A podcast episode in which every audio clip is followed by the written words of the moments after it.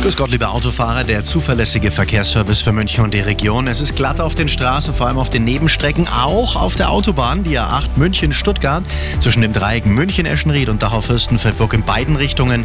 Glatteisgefahr, bitte Vorsicht. Äh, Höhe Rastplatz Fuchsberg liegen schon einige Fahrzeuge, also sind da liegen geblieben. Es kommt zu Behinderungen. A952 Richtung München von Starnberg kommen, zwischen Percha und dem Dreieck Starnberg ein Pannenfahrzeug. B2 bei Wielenbach sind äh, Personen auf der Fahrbahn und da steht ein Pannenfahrzeug. A9 München Richtung Nürnberg. Zwischen Langenbruck und Manching sind Personen auf der Fahrbahn. Vor dem Geiching Forschungszentrum, Höhe Parkplatz, liegt ein LKW im Graben. Rechte Spur ist blockiert. A93 Rosenheim Richtung Kiefersfelden. Zwischen dem Inntal-Dreieck und Reichenhardt. Da gibt es ähm, Reparaturarbeiten.